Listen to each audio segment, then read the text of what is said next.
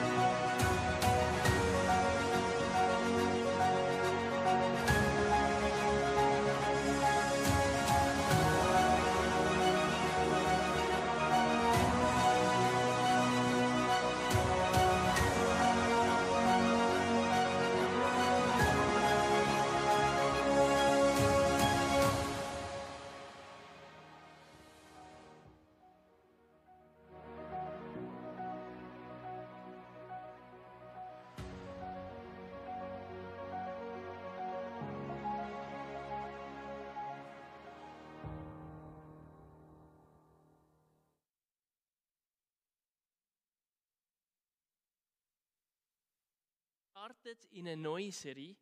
Wir haben den zweiten Adventstag, zweite Kerze brennt. Wir sind in dieser Vorweihnachtszeit. Und haben jetzt eine vierteilige Serie bis und mit 26. Dezember, wo wir in dieser Serie tauchen, Jesus, der verheißene Messias. Und es gibt eine Bibelstelle, wo die Serie begleitet und die steht in Jesaja 9, Vers 5. Denn uns wurde ein Kind geboren, uns wurde ein Sohn geschenkt. Auf seinen Schultern ruht die Herrschaft. Er heißt wunderbarer Ratgeber, starker Gott, ewiger Vater, Friedensfürst. Also da haben wir im Alten Testament den Prophet Jesaja, wo schon voraussagt, in die Zeit, wo Jesus wird geboren werden. Also eine Prophetie, die real geworden ist vor 2000 Jahren. Und ich finde es so gut, die vier Punkte, die vier Themen, wo eben die vier Predigten werden sein in der nächsten Zeit. Und da ist natürlich von meinem Namen her, hätte ich gedacht, ja klar, mir wird der Friedensfürst zuteilt. Oder man hätte können der ewige Ratgeber oder wie auch immer. Aber ich darf heute über Jesus ist der ewige Vater predigen. Darf euch da bisschen erzählen. Und der ewige Vater, wenn man jetzt bei Jesus redet, ist ja auch speziell, wenn man jetzt da die Bibelstelle anschaut. Jesus ist. Jesus hat ganz verschiedene Namen gehabt. Auch im Neuen Testament sehen wir, wie Jesus ganz verschiedene Namen gehabt hat. Ja, er ist der Erlöser, der Heiland, der Retter, der Messias, so viele verschiedene Namen. Da bei Jesus äh, ist ja die Antwort immer richtig und immer extrem lang. Es gibt so viele verschiedene Wörter. Und wir im Alltag geben ja teilweise auch Übernahmen. Wenn man in der Geschichte ein bisschen schaut, gerade so Fürsten von Deutschland, die haben ja dann auch lustige Übernahmen gehabt, wie Schorsch der Bärtige, der Friedrich der Großmütige oder der Weise und der Beständige. Also die dazumaligen Fürsten haben ganz verschiedene Namen gehabt. Und auch ich spiele Unihockey, auch ich gehe noch mit her im Unihockey, wo es Übernahmen gibt. Oder? Ich muss mir vorstellen, ich spiele Grossfeld Unihockey, das ist ein Kader von ungefähr 25 bis 30 Leuten. Und da kommst du her, oder? Und da heisst ein E.T. Oder? Und dann zuerst musst du überlegen, E.T., ist das ein Name, ist das irgendwie ein Übername? Dann merkst du, ah nein, der heisst eigentlich nicht E.T., der heisst Silvan. Der andere heisst zweimal. Da besteht so, habe ich jetzt richtig verstanden, zweimal, ich äh, frage ich zweimal nach. Und dann merkst du ja, nein, das ist auch wieder ein Übernahme. Der heißt auch wieder anders. Und so kommst du in eine Mannschaft mit irgendwie 25, 30 Leuten und jeder hat einen Vornamen, einen Nachnamen, einen Übernamen, einen Zweitnamen, Abkürzungen und es ist teilweise auch recht kompliziert mit diesen verschiedenen Übernahmen. Bis man dann auch vor allem all die Namen mal gelernt hat. Das geht auch wieder ein Zeitchen. Und auch ich, mein Name heisst, ich heiße Daniel Fürst. Die meisten nennen mich Dani. Kennen mich als Dani, auch Munioke, sagen jetzt mir Dani. Jetzt früher in meiner ICF-Zeit war es so, dass es so viele Danis gab. Wir hatten etwa 50 Danis im ICF. Schon nur unter den Angestellten, damals waren wir irgendwie acht Danis. Gewesen. Und auch in der Schule habe ich das erlebt. Danis gibt es einfach wie Sand am Meer. By the way, der häufigst genannte Name in der Schweiz. Dani oder Daniel. Und so hat man mir viel auch Fürst gesagt. Mein Nachname Gehoben. Und ich weiß nicht, was du für Übernahmen bekommen hast oder hast. Ob du zufrieden bist mit dem Namen, den deine Eltern für dich ausgesucht haben. Oder ob du doch lieber einen anderen hättest. Oder ob dein Nachname vielleicht ein bisschen spezieller ist. Oder ein bisschen gewöhnungsbedürftiger. Oder als Frau, ob du dich schon mit dem verheirateten Namen wohlgefunden hast. Oder auch Frieden gefunden hast. Ich für mich selber, Daniel ist eher so ein Standardname, den es wirklich überall gibt. Das ist in gewissen Momenten Vor- und in gewissen Momenten auch ein Nachteil. Und mein Nachname, der gefällt mir, also wirklich, das gefällt mir. Und auch immer wieder in der Bibel, Friedensfürst, das wünsche ich mir selber können sein. Also Namen haben Bedeutung. Das ist der nächste Punkt. Verschiedene Namen haben Bedeutung. Ich weiß nicht, ob du deine Bedeutung von deinem Namen weißt. Oder auch, wo wir als Eltern, ich bin auch Vater, die Graziella haben wir zwei Söhne, wo wir über Namensgebung von unseren Söhnen geredet haben, haben wir viel diskutiert. Auch Timon ist ja unser erster Sohn, haben wir so getauft oder so genannt. Und Timon ist ja einer von diesen sieben Diakonen, wo ähm, der Apostel ergänzt hat. Also von denen, die es dann berufen haben, zum Helfen und Unterstützen. Er war ein Mann voll von Heiligem Geist. Ein Mann von Weisheit, können wir lesen in der Bibel. Und das ist für mich Ausspruch über den Timon, den ich geben wollte. Hey, wir glauben daran, dass Timon ein Mann wird nach Gottem Herz. So haben wir ihm den Namen gegeben, Timon. Und in der Bibel gibt es ganz, ganz viele Namen und auch Neunamungen von Gott. Wenn man so will, Klammer auf, haben wir, glaube ich, auch einen Gott, der gerne neue Namen gibt. Oder auch vielleicht alte Namen, die falsch sind oder komisch sind, neu definieren Und da gibt es eine richtige Liste in der Bibel, die man nachlesen kann.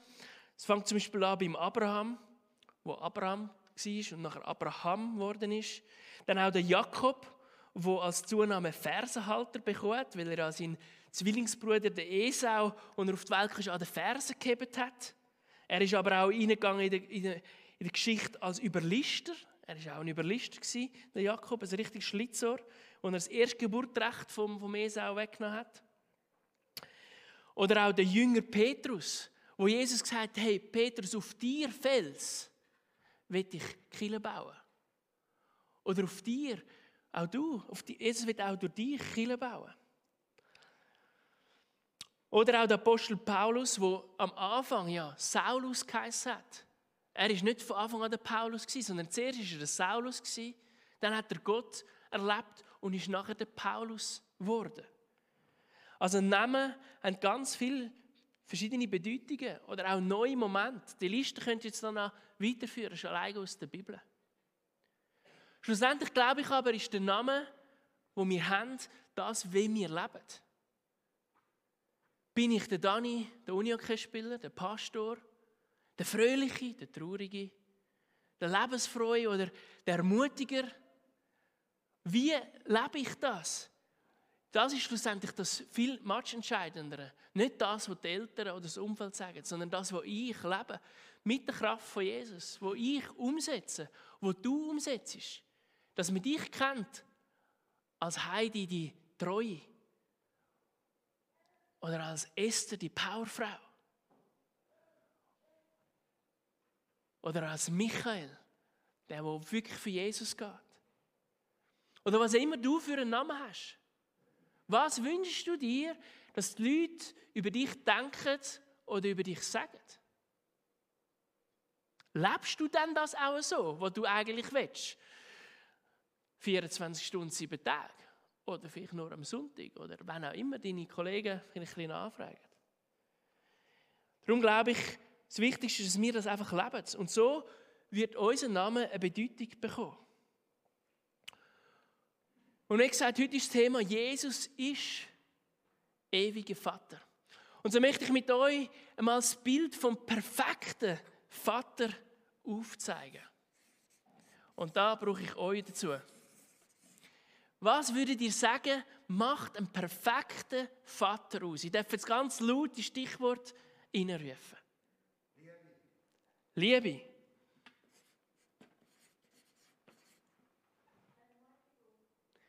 Ermutigung.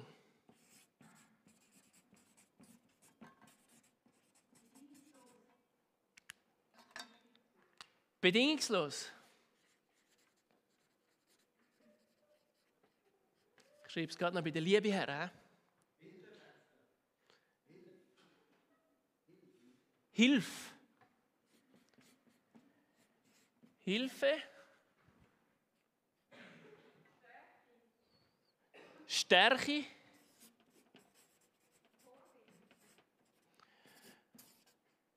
Vorbild.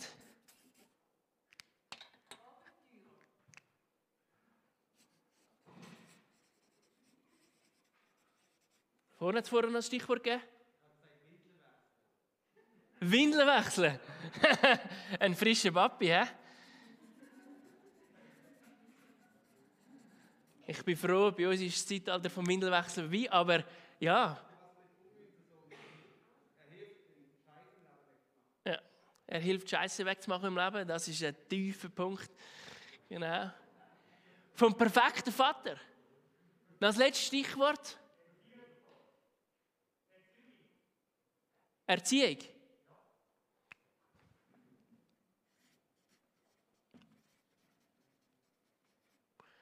Das wäre ein grosses Ja. Gut, Erziehung. Ich glaube, die Liste könnte man noch weiterführen. Der perfekte Vater hat ganz viele Attribute, ganz viele Beschreibungen. Und jetzt sind wir mal ehrlich für uns selber. Ich darf mittlerweile auch Vater sein.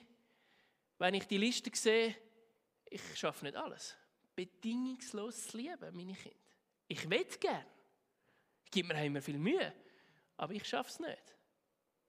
Auch ich habe einen lieblichen Vater und alle von uns, alle, wirklich ausnahmslos alle, haben auch einen lieblichen Vater. Und ich weiß nicht, ob dein Vater dieser Beschreibung jetzt da würde passen. Ob er all die verschiedenen Sachen vom perfekten Vater auch so würde abdecken und da sehen wir schon, haben wir ein Spannungsfeld zwischen dem, wo der perfekte Vater Gott ist und dem, wo wir selber sind oder auch erlebt haben. Wir alle haben ja unseren physischen Vater, unseren lieblichen Vater gesehen, erlebt, oder mindestens die meisten haben ihn gesehen, hoffe ich, und erlebt. Er ist automatisch ein Vorbild gewesen, jetzt im Guten wie auch im Schlechten, ist er ein Vorbild gewesen. Der Martin Luther hat eine recht herausfordernde Aussage gemacht, oder eine ehrliche Aussage. Er hat gesagt, ich habe Schwierigkeiten, das Vater unser zu beten, weil ich immer, wenn ich Vater unser sage, an meinen eigenen Vater denke, der hart, unnachgiebig und rücksichtslos war. Ich kann nicht anders, als so auch über Gott zu denken. Der große Martin Luther hat keinen guten Vater gehabt. Und er, wo das Vater unser sicher auch sehr, sehr oft betet hat, hat immer wieder an das müssen denken. Ist jederzeit mit dem konfrontiert worden. Dem Gebet, wo Gott uns gesagt hat, wir sollen jetzt immer wieder beten. Nicht aus Religiosität, sondern als Hilfe. Wo uns wieder daran erinnert, hey, wir haben einen Gott im Himmel, der wird unser Vater sein. Der wird dein Vater und mein Vater sein. Und da kommt das Spannungsfeld führen, weil wir immer wieder daran erinnert werden, an unser eigenes Leben. Gott ist der ewige Vater. Und in Jesaja 49, 13b und 15 steht, denn der Herr hat sein Volk getröstet und sich seiner Elenden erbarmt. Kann eine Mutter etwa ihren Säugling vergessen? Fühlt sie etwa nicht mit dem Kind, das sie geboren hat? Selbst wenn sie es vergessen würde, vergesse ich dich nicht. Auch da wieder eine Zusage von Gott durch den Prophet Jesaja zu uns. Vielleicht fühlst du dich vergessen von deinem lieblichen Vater oder von deiner Mutter. Dann sagt Gott da, nein, ich habe dich nicht vergessen. ich bin bei dir. Selbst wenn deine Eltern versagt haben auf dieser Erde, Gott kann und wird das auch wieder heilen und wieder herstellen. Und spannend ist ja darin zu verstehen, dass Gott ja den Mensch nach seinem Ebenbild gemacht hat. Dich und mich ursprünglich als Mann und Frau. Er hat jetzt erst Adam gemacht und irgendwie dann gemerkt, das ist noch nicht vollkommen. Und zum Glück hat er nachher auch noch Eva gemacht, die Frau gemacht. Und erst dann hat er gesagt in der Schöpfung, ja, und es ist gut. Und erst dann ist es wirklich ein Ebenbild von Gott. Und darum glaube ich, ist Gott nicht nur Mann, der weise, bärtige Mann, sondern gleichzeitig auch in dem Sinne Frau, Mutter. Also Gott will gleichzeitig dein Vater, aber auch deine Mutter sein. Er kann beides ersetzen. Erst dann ist es komplett. Wir haben da gerade letzte Predigt darüber geredet.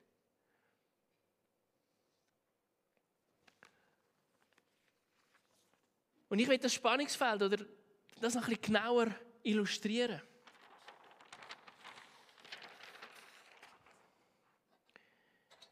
Wir haben da unser Leben. Das bin vielleicht ich und mein Vater, der da auf dieser Erde lebt. Und dann haben wir Gott als Symbol dreieinig, der dreieinige Gott. Man kann eben sagen, er ist auch ja eben der Vater. Das wäre das heutige Thema. Ewiger Vater. Und wir haben eine Geschichte. Ich bin da, ich habe einen physischen Vater und wiederum hat er auch einen physischen Vater. Bis eben in die Schöpfungsgeschichte zurück, wenn du so willst, haben wir eine Geschichte wo mein Vater ja auch wieder einen Vater hatte, der wahrscheinlich auch nicht perfekt war. Ich habe ihn noch kennenlernen, meinen Großvater.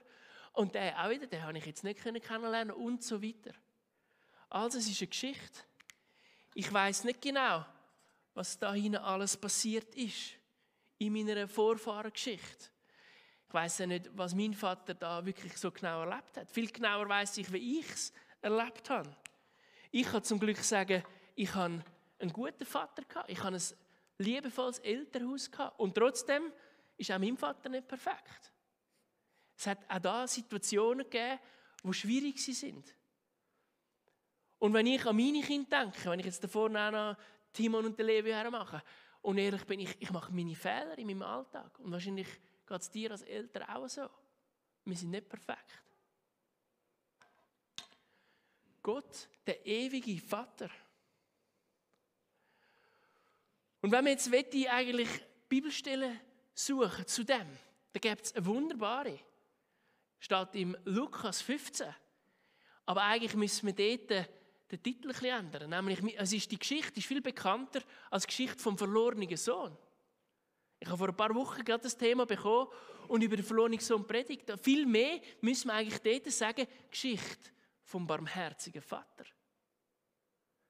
Weil die Betonung dort ist ganz klar auf den Vater, der mit offenen Armen auf dich zuläuft, egal was du gemacht hast.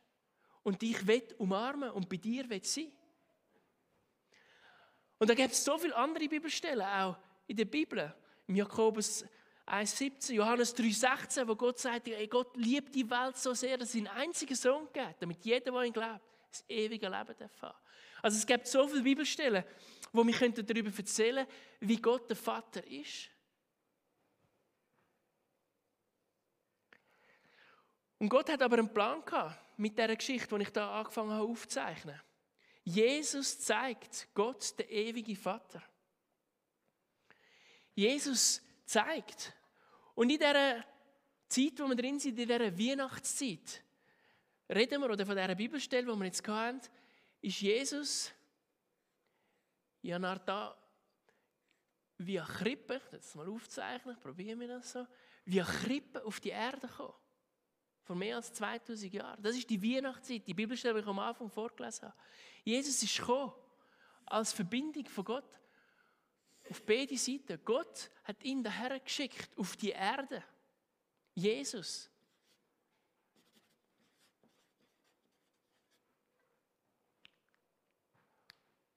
Und Jesus ist gekommen und nachher wissen wir, ist er ans Kreuz gegangen. Um die Sachen, die zwischen euch stehen, zu brechen. Oder auch da, was vielleicht Generationen passiert sind. In der Seelsorge redet man von Generationenflüchen. Auch die Bibel tut es gewissen Orten so erzählen. Aber das Schöne darin, oder die frohe Botschaft ist ja da drin. Jesus ist gekommen, wie im Galater 3 erzählt, zu uns zum Sagen und hat jeden Fluch gebrochen. Also das, was Jesus da gemacht hat, zwischen mir, meinem Vater oder auch Generationen vorher, ist Jesus drin hineingekommen. Und wird meine Beziehung zu meinem lieblichen Vater, aber noch viel mehr meine Beziehung zu meinem göttlichen Vater heilen. Wiederherstellen. Und das ist das, wieso Jesus dahergekommen ist. Mitten drin, auch in die Weihnachtszeit hinein.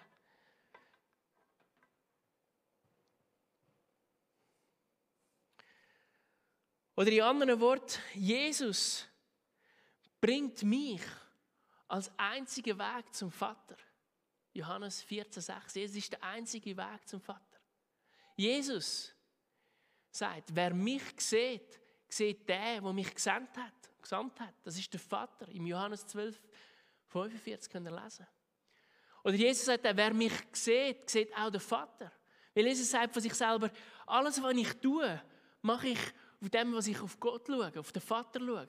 Er schaut auf den Vater und macht einfach das auf dieser Erde. Also er ist das beste Beispiel wie Gott der Vater wirklich ist. Und Jesus sagt auch, wer an mich glaubt, ist ein Kind von Gott. Alles im Johannes. Lesen doch mal die Bibelstelle die Heime genauer nach. Wir können auch ein Foto machen oder das aufschreiben für euch. Also durch Jesus, durch Jesus sehen wir Gott, der dreieinige Gott, der teilweise für unseren Verstand schwierig zu fassen ist, ist er physisch auf die Erde gekommen, damit wir ihn können sehen, erleben. Und ehrlich gesagt wäre ich in dem Moment gern vor 2000 Jahren mit ihm unterwegs gewesen, hätte es noch viel mehr können erleben Aber ich bin so dankbar, dass wir so viel Beweis, so viele Schriften, so viel haben, dass Jesus wirklich auf dieser Erde war. Ich mache im ISTL, wir haben ein Studium im ISTL und wir haben dort Bibliologie und Hermeneutik gehabt, also das Verständnis, wie wir die Bibel sehen können durch die Hermeneutik und auch wie die Bibel entstanden ist. Und das ist dort drin der Schlüssel von diesen zwei Themen gewesen. Jesus erschließt jede Epoche von der Kirchengeschichte, inklusive auch von diesen verschiedenen Themen. Wenn wir durch Jesus alles anschauen, dann macht es Sinn. Und Jesus ist die historische Person, die am meisten und am besten bewiesen wurde von allen. Ob es den Cäsar geht, das wissen wir eigentlich gar nicht so genau, wenn man vergleicht, dass es Jesus wirklich geht. So viel mehr bewiesen worden, dass es Jesus geht. Und so macht es auch für uns die Weihnachtszeit mehr Sinn, die Weihnachtszeit durch Jesus ihnen anzuschauen und auch unsere Vaterbeziehung durch Jesus ihnen anzuschauen und auch da von Gott heilen zu lassen. Und ich habe ein paar Fragen mitgebracht für dich und auch für die Weihnachtszeit. Was für Übernahmen hast du bekommen. Und vielleicht da drin, welche willst du nicht? Leg sie bei Jesus ab und an und, und nimm deine Identität von Gott an, was er über dir ihnen sagt. Was für ein Vaterbild hast du? Und wo wünschst du dir da drin heilig von Jesus? Wo wünschst du dir, dass Jesus dort drin hineinkommt? In deiner Beziehung zu deinem lieblichen Vater, zu deiner lieblichen Mutter? Dass vielleicht die Weihnachten wirklich ein Friedensfest werden, ein Freudefest, eine schöne Weihnachtszeit. Wie willst du Jesus in dieser Weihnachtszeit in den Mittelpunkt rücken? Lass es nicht rennen nach den Geschenken oder nach allen anderen Sachen. Können wir auch machen. Aber lass es Jesus nachrennen in dieser Weihnachtszeit. Jesus in den Mittelpunkt stellen. Auch in dieser speziellen Zeit, wenn es um Corona und alles geht, lass es Jesus im Mittelpunkt stellen. Egal, was der Bundesrat und BAG und alle anderen entscheiden, lass es verbindend sein, liebevoll sein, Brückenbauer sein, Friedensfürsten sein. Lass es Jesus im Mittelpunkt von unseren Diskussionen und Gesprächen setzen. Und lass es einander ermutigen, dem Ich möchte für das noch beten und dann nachher hast du noch kurz Zeit über das noch ein genauer nachzudenken. Ja, Vater im Himmel, ich danke dir, dass du bedingungslose Liebe bist. Dass es deinen Sohn auf die Erde geschickt hast. Vor 2000 Jahren. Und dass du, Jesus, das Wunder vollbracht hast am Kreuz. Dass du alles geheilt hast. Dass du zum Fluch geworden bist und alle unsere Sünden getragen hast. Und du das uns frei gemacht hast. Und ich spreche in dein Leben hinein Freiheit aus im Namen Jesus. Ich spreche dir zu, Gott liebt dich und hat dich nicht vergessen. Er steht dir bei und er wird dich heilen. Und Vater im Himmel, ich bitte dich um eine herrliche Weihnachtszeit, dass wir als Kompasskiller Männer und Frauen vom Frieden sein können, die Frieden überall hintragen können. Männer und Frauen vom Licht können sein die Brücken bauen können und können die Liebe von Jesus in die Welt, in Steffen, an unseren Arbeitsplatz bringen. In deinem Namen, Jesus. Amen.